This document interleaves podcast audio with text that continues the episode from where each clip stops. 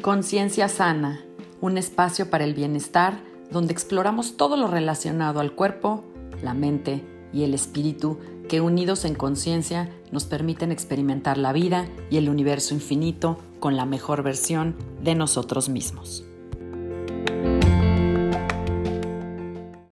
Hola, yo soy Sandra Romero, host del podcast Conciencia Sana, y te agradezco que estés conmigo en este espacio, aquí y ahora.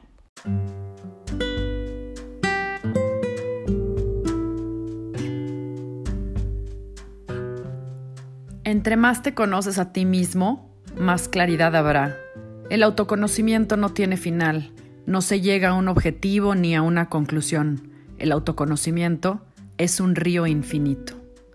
Yudu Krishnamurti.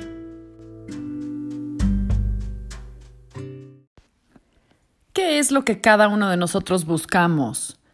¿Por qué cada uno de nosotros queremos algo, especialmente en el mundo que vivimos y en la situación actual en la que nos encontramos. Todos queremos algo de paz, algo de felicidad, un refugio seguro. Muchos nos preguntamos qué es lo que queremos descubrir y el asunto es que no sabemos a veces dónde encontrar lo que buscamos. Tocamos muchas puertas, hacemos muchos cursos, buscamos maestros, religiones, gurús, enseñanzas, todo con el fin de encontrar o de saber quiénes somos y encontrar la felicidad. Pero hay una diferencia entre felicidad y gratificación. ¿Puedes encontrar la felicidad? El filósofo y escritor espiritual de la India, Jiddu Krishnamurti, dice que tal vez lo que encontramos en realidad es la gratificación, porque la felicidad no se encuentra, es solo el resultado de algo más. Así que antes de darle a nuestras mentes y a nuestros corazones algo que demanda una gran cantidad de seriedad, atención, pensamiento, energía y cuidado, debemos de entender también qué es lo que buscamos. Todos nos hemos hecho seguramente las preguntas ¿quién soy? ¿Qué hago aquí? ¿A dónde voy? Pero cuando hablamos de felicidad, la mayoría realmente estamos hablando de gratificación, porque queremos ser gratificados, queremos llenar los huecos y los vacíos, queremos llenar para darle fin a nuestra eterna búsqueda. El asunto es que tenemos que preguntarnos de verdad, de manera seria y profunda, si la paz, la felicidad, la realidad, Dios o como le llames, y todo aquello que consideras que es la felicidad, proviene de alguien o de algo más. Y luego queremos cambiar el mundo y queremos transformar nuestra realidad y queremos cambiar nuestras relaciones o ciertas relaciones, o a la sociedad o al gobierno y las instituciones. Pero la realidad es que si tú y yo no entendemos quiénes somos, ¿cómo vamos a poder tomar acción y transformar lo que no nos gusta o a lo que nos oponemos? Pero para entender quiénes somos debemos más bien de empezar a seriamente observar, observar y observarnos a nosotros mismos. El viaje es hacia el interior, en combinación con la experiencia de la vida. Es el río eterno del que habla Krishnamurti. Ser conscientes es ser capaces de observar cada movimiento, cada pensamiento y cada acción. Y para ello debemos estar en el aquí y en el ahora, en el eterno presente. Así que, ¿cómo vamos a cambiar el mundo si no sabemos quiénes somos ni a dónde vamos?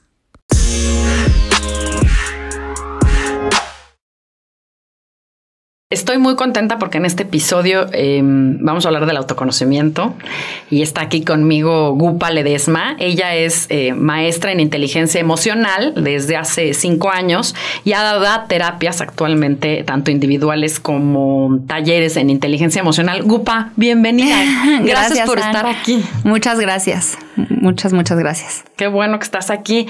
Pues hablemos un poco del autoconocimiento porque, mm, eh, como te comentaba, y para los que no escucharon el episodio anterior, pues hablamos del poder de la intención, pero eh, hablamos también de la importancia de conocerse para que la intención sea más poderosa. Entonces, eh, pues yo quisiera primero abrir contigo esta parte porque tú acabas de tener una experiencia muy padre el año pasado, ¿verdad? ¿Fue? Sí, ya pasó un año, Dios. Hace un año. Qué rápido. y que te fuiste a Bali. Y creo yo que está padre que nos compartas esa experiencia porque yo siento que fue una experiencia, tú ya nos contarás, pero como de autoexploración, de, autoconocimiento y pues por qué te fuiste, qué, qué, qué pensaste, qué pasó, cuéntanos. Pues ahí te basan. Antes de irme a Bali, tomé me fui a India con mi mamá. La verdad es que a mí Asia siempre me ha llamado muchísimo. O sea, como que desde chica, desde muy chica, siempre tengo como el, la necesidad de regresar y regresar y regresar a Asia. No es que he regresado y regresado y regresado, no me encantaría, pero no es que he regresado y regresado, pero siempre mi mente algo la jala allá. Estuve en India y fui a las enseñanzas del Dalai Lama en diciembre. Ok con un grupo de meditadores budistas. Y después me fui a Bali por un tema, yo, yo sentía que necesitaba sanar. Ok. No sabía qué, pero sentía que necesitaba sanar. ¿Por qué a Bali? Porque me quería ir a India. Ok. Me quería quedar en India, pero India es un país muy confrontante y donde hay mucha desgracia. Y tú puedes aprender como a no ver la desgracia, ¿no? Y a pasártela increíble. Pero el país supone desgracia, supone miseria. Entonces yo dije, no, me tengo que ir a un lugar a aprender que puedo vivir en gozo. No tengo que estar en sufrimiento y miseria y, y pasándola mal. Con lo que veo, aunque ya te haces como inmune a lo que ves, yo dije, ni quiero hacerme inmune a lo que veo y necesito tomar la decisión consciente. Yo había vendido un negocio que tenía, que no me hacía feliz, una cafetería de hecho, y tenía dinero ahorrado. Entonces quería ese dinero usarlo para mí. Ok. No sé por qué sentía que necesitaba sanar. Y el comentario general que había escuchado era, Bali es un lugar de gozo. No, obviamente la gente va a Bali a su honeymoon y entonces, o sea, claro que es un lugar de gozo, que sí es, ¿eh? La verdad es que sí es. Pero fue más un, ok, me voy a Bali que un, sí, qué emoción, me voy a Bali. O sea, fue un más, híjole, pues ok, va, Bali. Vamos a ver qué, qué. Ajá, pero como con este tono de voz, así yo no estaba convencida, ni de irme ni de irme a Bali. Ok. Pero algo en mí me hacía pensar que tenía que irme, que, que lo que estaba buscando sanar no lo estaba logrando sanar en el lugar en el que vivo, ¿no? En Querétaro. Entonces, eh, había cortado con mi novio, con el cual llevaba cuatro años. Yo lo quería, pero sabía que teníamos que alejarnos, un, o sea, como que no era el momento. Y pues me fui a Bali. a buscar justo lo que encontré. Rumi dice que lo que buscas te está buscando. Y yo creo que mi proceso en Bali fue mucho más fácil de lo que cualquiera hubiera pensado. Yo viví con, fui a bastante, o sea, fui a diferentes y a bastantes sanadores. En Bali es muy común los healers. que, que lo que yo, como que lo que me hacía de ir a un healer es que no te preguntan qué buscas ni qué quieres. Sí, no es como la terapia de Occidente, ¿no? Este, que es, bueno, cuéntame, la del diván. No, para nada. no era psicoanálisis, era más bien, yo sé qué tienes. De autoexploración, de auto. Ah, ok. No, como eh, de chamán, como lo que hace un chamán. Sí, porque ellos eh, conectan o revisan tu energía. Entonces, muchos hablaban solamente balinés, ni siquiera inglés. Entonces, ni les importaban, ni necesitaban, ni nada que yo les dijera nada. Entonces estuve, viví con unos healers, estuve viviendo con una familia de healers que me llevaron con muchos más sanadores, pues. Todo para descubrir que a veces el, o sea, el que se sana o el sanador eres tú. Que siempre lo había pensado, pero aunque tú tengas la herramienta, en algún momento necesitas que te echen la mano. Así es. Y para mí, fue una echadota de mano. vivir con ellos, enfrentarme a lo que me enfrenté, o sea, que era vivir en una montaña sin internet, sola, con una familia de balineses que yo ni conocía, que hablaban solamente balinés, solamente la esposa hablaba inglés. ¿Cómo llegaste ahí, Gupa? Porque lo que buscas te está buscando. Porque estableciste una intención, una intención poderosa de que tú necesitabas irte de aquí a algún lado a sanar. Es que yo sabía a lo que iba. Y creo que justamente ese es el poder de la intención y ese es el poder del secreto y de la ley de la atracción y de la materialización, que es, yo sabía lo que iba, no sabía cómo, y no me interesaba encontrar cómo, no sabía por qué iba a pasar. Claro, que es lo que yo hablaba en el, en el episodio pasado. Tienes que dejar ir y confiar. No sabes cuál es el resultado, no sabes cuándo va a llegar, no sabes cómo va a llegar, pero como estableces la intención, pues va a llegar de alguna otra forma. Y es que llega. Y es que conocí a un chorro de gente en Bali, o sea, viví con una italiana, con una española, con un este, con un español, o sea, estuve con mucha gente muy cerca y me decían, "¿Pero de dónde sacaste esto, Upa? O sea, ¿por qué te invitaron a vivir unos healers a su casa?" Es que suena de lo más. Y, y, ¿y qué pasó? O sea, tú, tú, digamos, ahora sí que, ¿con qué te quedaste? De todo eso, porque fueron, ¿cuánto te estuviste? ¿Tres meses? ¿Cuánto tiempo estuvo? Tres meses. ¿Qué, qué fue? ¿Qué, ¿Cómo lo resumirías, digamos, esos tres meses para ti? Como autoconocimiento, precisamente. O sea, fue una autoexploración, fue un espejo, fue un yo conmigo. Fue un quítate todo lo que piensas que eres y empieza a ser. Este, al final, creo que haber vivido con yo, yo tenía planeado irme más tiempo, me regresé por la pandemia, pero al haber, el haber vivido con estos healers y el haber vivido con gente que no hablaba en inglés, el diálogo era conmigo. La señora que era la que hablaba inglés tampoco hablaba inglés wow y tampoco yo y entonces nos entendemos pero poco. Fue muy confrontante la experiencia.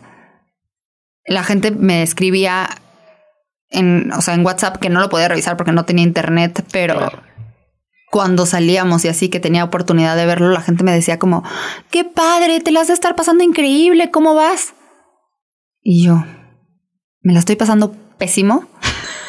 todo el tiempo me está doliendo, o sea, nada físico, pero todo el tiempo, todo el tiempo me siento rota.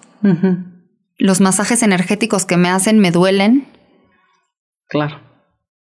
Fue un proceso como de llegar o sea, como del antes de cicatrizar.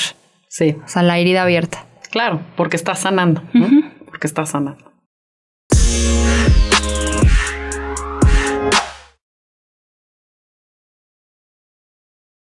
Ok, Gupa, ya hablamos del proceso y creo que estaría interesante que nos platicaras ahora tú, ¿no? Porque pues, y, por eso me encanta invitarte, porque siempre uno dice, bueno, pues el, sanador, el sanador ya está sanado, ¿no? O sea, tú la terapeuta, pues me vas a ayudar a mi paciente, ¿no? Y pues tú, porque tú ya estás sanado. ¿Cuál, o sea, cuál es esa, tuviste esta enseñanza? ¿Qué es el autoconocimiento? ¿Cómo es ese proceso del autoconocimiento desde tu perspectiva? Uno, como, pues ahora sigue como maestra en este tema. Y dos, después de esta experiencia personal en donde viviste pues la transformación, la autosanación, el autoconocimiento. ¿Cómo es el proceso? Yo pienso que es doloroso. Estaba leyendo mi diario el otro día y yo decía, escribí algún día, eh, me dijeron que este era el camino, pero no me dijeron que tenía piedras, ríos, este, tanto obstáculo, ¿no? Eh, yo había, yo tengo la experiencia de estar toda mi vida metida en, en procesos de autoconocimiento, toda la vida he ido, a terapia, toda la vida me llama, me encanta, me meto a todo el taller que me inviten, o sea, sí, pero no, creo que a veces, y lo veo en los talleres, creo que a veces la gente piensa que autoconocerte es como, qué emoción, qué padre, y no te das cuenta que, que dejar la piel, o sea, que cambiar de piel, ajá, que cambiar, que dejar el disfraz, supone dejar un montón de cosas que a veces estás muy apegado a no dejar. Sí. Como la idea que tienes de ti, que no es lo que eres. Exacto. Fíjate que lo, lo, platiqué en el episodio del ego.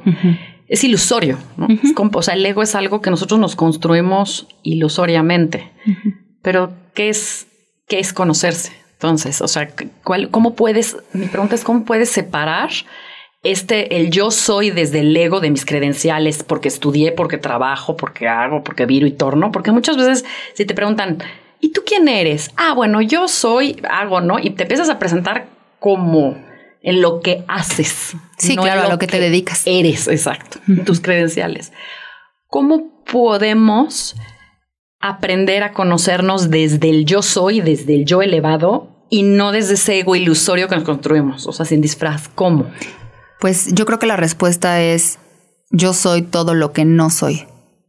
Porque soy todo lo que soy y todo lo que no soy también. O sea, soy puras posibilidades abiertas. Soy lo que conozco y también soy lo que no conozco. O sea, quién soy, quién no soy también. Y entiendo que el tema del ego es un poco complicado y complejo. Sí. O sea, y la gente es como, ah, órale, y luego ¿Cómo lo separo? ¿no? Porque también así. Sí, órale. ¿Y cómo lo tiro a la basura para ser yo? No, a ver, el ego es parte de ti, que, que, de hecho es, algo que explicamos en ese, en ese episodio.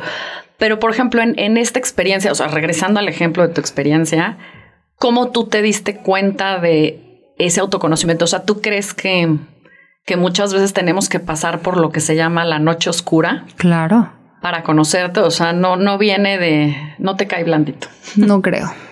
Y si alguien tiene esa experiencia, por favor, márqueme para contarme, porque no creo que sea un tema blandito, porque llevas años contándote una narrativa que al final, pues, no es. Porque para llegar a conocerte tienes que desconocerte. Sí. O sea, eh, es que yo no era eso que pensé que era. Es que yo no era, y me, me pasó en Bali, es que yo no soy la experta en emociones. No sé cómo salir de esta. Es que yo no soy la que sé cuándo sanar, porque no sé cuándo voy a sanar. Claro. Ni lo que tengo, ni cómo lo tengo, ni, ni dónde está, ni si lo veo, no lo sé. Y entonces es, creo, desde mi punto de vista, creo que es rendirte ante todo eso que pues claramente no eres. Sí, a la oscuridad, ¿no? También es, ahora sí que a lo que la noche oscura. yo, yo he visto mucho este proceso a través de muchos de mis maestros que sigo y todo, que, que sí, o sea, realmente el proceso del despertar de la conciencia o de este crecimiento espiritual, este, el conocerse el yo, viene generalmente acompañado de las noches oscuras. Y las noches oscuras refiriéndome a eventos o procesos que generalmente son dolorosos, traumáticos. O sea, muchas veces parece que venimos, pues sí, a, este mundo a, tocar ese fondo, a tocar piso, para despertar. Claro, y al final, bueno, no sé, hay, un, hay unos autores que a mí me gustan mucho que tienen un libro, los Groff, que tienen un libro que se llama La tormentosa búsqueda del ser. Y es como, ¿quieres llegar ahí? Puede ser tormentoso. Alguna vez escuché que los manicomios están llenos de gente sanando. Sí. las enfermedades están llenas de aprendizaje, de enseñanza y de información. Y tal vez no es como lo querías, pero es que como lo querías no lo estabas viendo. Así es. Entonces es un despertar, es una cachetada.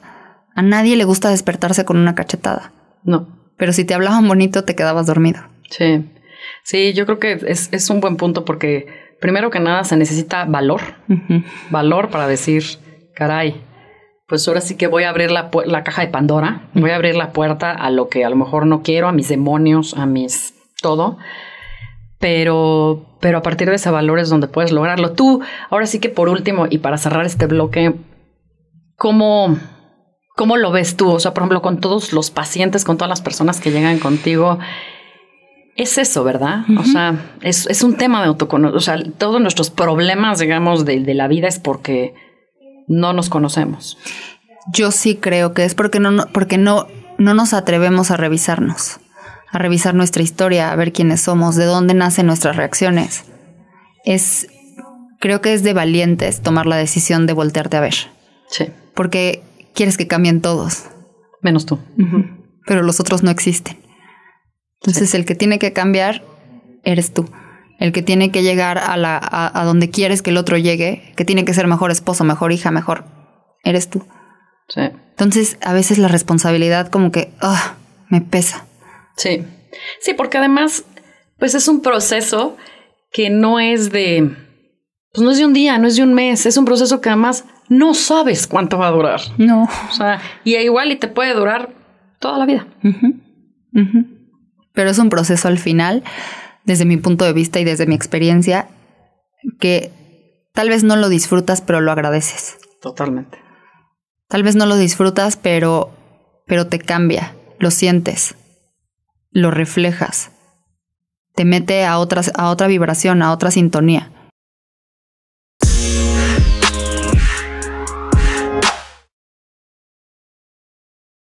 Bueno, Gupa, y ahora cuéntanos o cómo, eh, para todas las personas que nos están escuchando, qué consejos o qué sugerencias les puedes dar, nos puedes dar o compartir para empezar este camino del autoconocimiento. O sea, para todos los que dicen, ok, ya, ¿no? O sea, estoy listo, estoy preparado, o si no estoy listo, ya no quiero esto en mi vida, ¿no? Esto que está pasando aquí, no me quiero sentir ni con miedo, o no quiero sentir esta ansiedad, o no quiero sentir esta depresión, o quiero romper incluso con relaciones que tengo en mi vida que no puedo y quiero salir de esta cárcel, por decirlo así.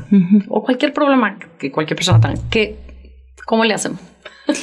¿Cómo le hacemos? Yo creo que es importante cuestionarse y del cuestionamiento elegir. Saberte capaz. O sea, no hay. Eh, creo que. Creo que cuando conoces el miedo, sabes que el miedo está ahí para cuidarte, pero que muchas veces se pasa. ¿No? O sea, que hace su trabajo extra bien. Sí, es como un mecanismo de defensa. Ajá, te quiere cuidar, pero de todo. Entonces, o sea, decirle tú a tu miedo como, o sea, sí, pero tranquilo, voy a estar bien. Y saber, tener la certeza de que vas a estar bien. Creo que para autoconocerte, pues eso, cuestionarte. Si necesitas pedir ayuda, pídela. Es que no es de débiles, es de fuertes. Eh, creo que otra, otro camino para autoconocerte también puede ser escuchar podcast, meditar, observar tus pensamientos. Es que a veces no sabemos ni lo que pensamos. Sí. Puede ser doloroso, pero al final, créeme, te va a encantar.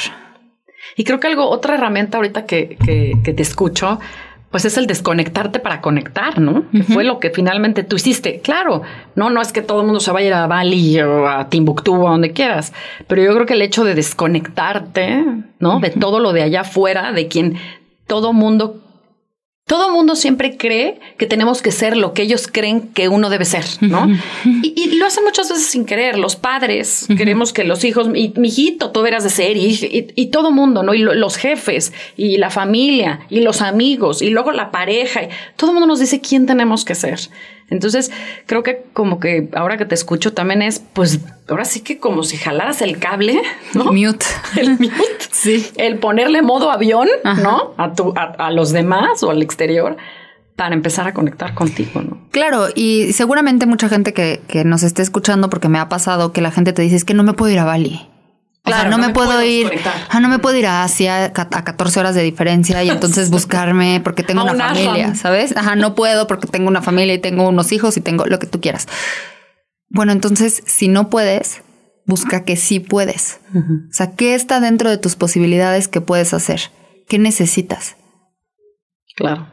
Y, y, y soltar un poco lo que crees que eres. O sea, porque en lo que crees que eres no está la respuesta. La respuesta está en ser lo que no eres. Sí. En lo que quieres, en lo que eliges. Por eso te decía, cuestionarte y tomar la decisión de elegir, pues a mí me parece una súper herramienta, súper valiosa. Sí, tenerla, sí, como decías tú, tener el coraje y la valentía de decir qué es lo que te comentaba incluso antes de entrar, el preguntarse todos los días, ¿quién soy yo? ¿Y qué hago aquí? ¿no? ¿Y para qué? Todos los días. Y a lo mejor hay días que, pues no nos la contestamos. O sea, que dices, híjole, pues, pues no, no sé quién soy yo. Pero por lo menos ahí... Ahora que lo dices, en una, una persona que conocí en Bali también súper especial para mí, Catherine, que era este terapeuta espiritual o no sé qué en Nueva York. Pero bueno, aquí yo la conocí en Bali, que ella fue la que me llevó con la healer con la que viví. Eh, decía que meditara y que pensara todo el tiempo, ¿quién soy? ¿Para qué estoy aquí? Y que me decía, tú en, cuando te despiertes en las madrugadas a meditar, porque ella se despertaba a las 3, a las 4, así, todo el tiempo pregunta, ¿quién soy y para qué estoy aquí? Y no tienes que encontrar la respuesta. No te, no te o sea, no, no te frustres si no te llega un eres tal. Sí, es que eso pensamos, que el otro día estaba oyendo eh, a Greg Braden, ¿no? Que decía, a ver, las, cuando tú le preguntas al corazón, él no te va a contestar lógicamente, no te va a decir, ah, bueno, mira, déjame te explico, es que lo que pasa. sí, es sí, no, no racional. O es que mira, si analizamos los antecedentes de tu familia, entonces, o sea, el corazón es tan sencillo quién eres, esto, el otro. O sea, te da respuestas, además son esas rápidas que llegan así, boom, ¿no? y creo que es importante, y sobre todo con todo lo que ha pasado el año pasado y con el cambio de era, que es de Pisces Acuario, y como darnos cuenta que empezar a dejar de buscar respuestas racionales y empezar a ponerle atención a lo que sentimos. Sí. ¿A quién sientes que eres?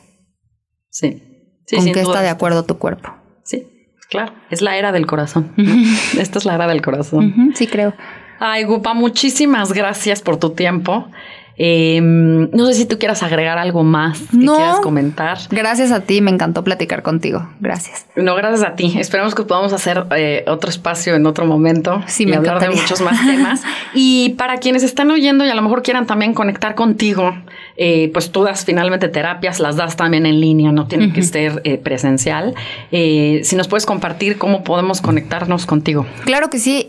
tengo en Instagram, tengo un no sé cómo decirle, una página. Ajá, sí, una página, una cuenta que es El Ojo que ve la luz. Ok. O sea, arroba el ojo que ve la luz. Ahí pueden escribirme, yo contesto todo. Este, y son puras frases, ojalá les, les gusten y las, los motiven. Y ahí les puedo contestar este, de terapia. La verdad es que mi celular no se los paso porque nunca lo contesto. Como siempre estoy en terapia o en talleres o no puedo voltear a ver. Ok tengo, o sea, sin fin de llamadas perdidas de números que no conozco y no, no, no. Ok, entonces sería a través de, de Instagram. De Instagram, en un mensaje. Y también haces talleres, ¿verdad? O sea, talleres grupales. Sí, doy talleres de inteligencia emocional. Tengo cuatro talleres de seis clases cada uno. Ok. Ahorita abrí uno en enero, voy a abrir otro en febrero y así me voy.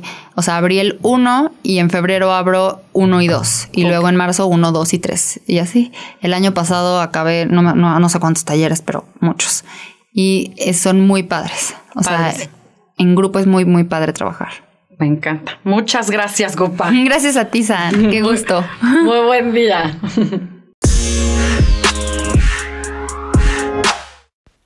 Conócete a ti mismo es este famoso aforismo griego que estaba escrito en el portal del templo de Apolo, señalando de alguna manera que la vida, pues que no es examinada, no es vida. Y de alguna manera es cierto que si permanecemos en la oscuridad, en la inconsciencia sobre nuestras preferencias naturales, sobre nuestras fortalezas y debilidades, sobre nuestros valores, nuestros sueños, pues va a ser muy difícil vivir en paz y en felicidad. Estaremos a merced de lo que pasa en el exterior de los otros, como lo platicamos en el episodio pasado con las intenciones. Ahora, si no entendemos lo que nos mueve desde adentro, Estaremos como pequeños barcos a la deriva, movidos pues por nuestras emociones y dominados por las fuerzas incomprensibles del mundo exterior. Pero la sabiduría del autoconocimiento no sale repetidamente ni repentinamente, porque no nacimos sabiendo quiénes somos, más bien venimos a recordar quiénes somos. Muchas experiencias pueden ser muy útiles, sin duda, pero no necesariamente nos darán una clara visión de quiénes somos y qué venimos a hacer aquí. Si quieres saber quién eres, debes hacer el esfuerzo de ser autoconsciente. No hay tiempo acá, no hay límite, es un río infinito que dice Krishnamurti. Pero mientras más nos conozcamos, más claridad habrá. Por eso abrí el episodio con esta frase. Mientras tengamos en cuenta que el autoconocimiento no tiene fin y vivamos el momento presente con conciencia, encontraremos la paz. Pero para ello también se requiere una mente tranquila, una mente en calma, porque es en el silencio en donde el ser sale a relucir, es ahí donde hay felicidad verdadera.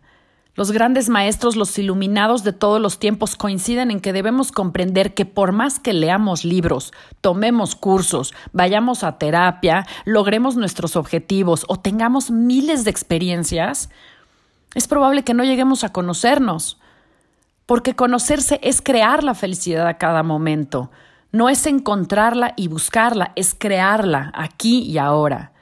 Entonces desde ahí transformaremos el mundo en el que vivimos.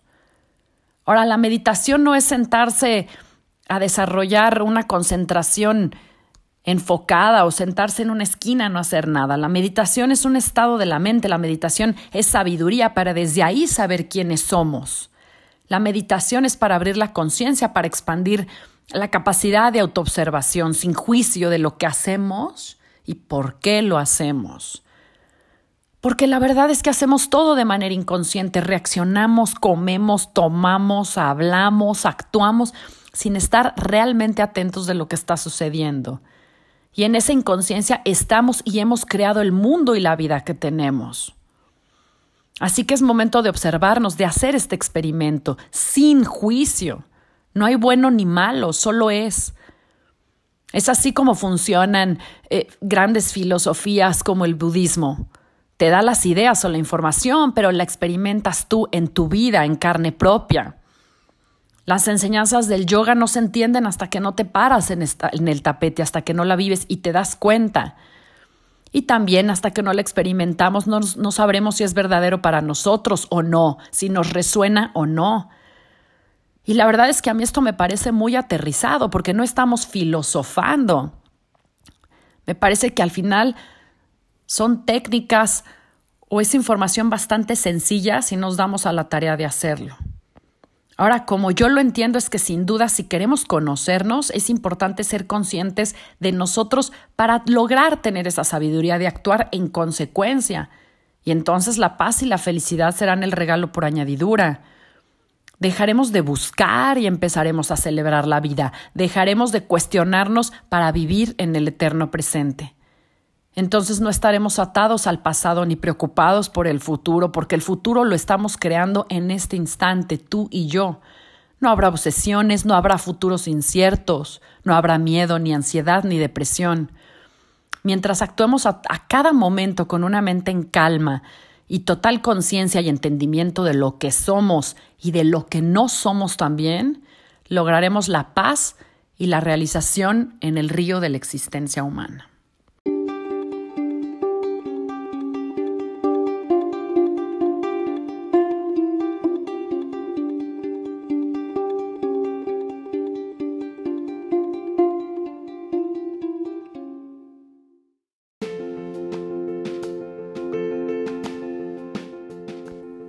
En el próximo capítulo hablaremos de la meditación en forma y en serio y con técnicas sencillas y prácticas para quienes ni siquiera a lo mejor han probado qué es eso.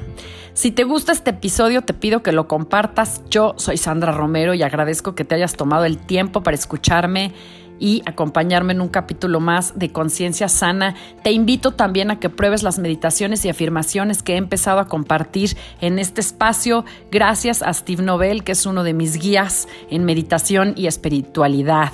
Puedes contactarme a través de Facebook, Instagram y Twitter en arroba Sandra Romero FC o a mi correo sandraromerofc arroba gmail.com.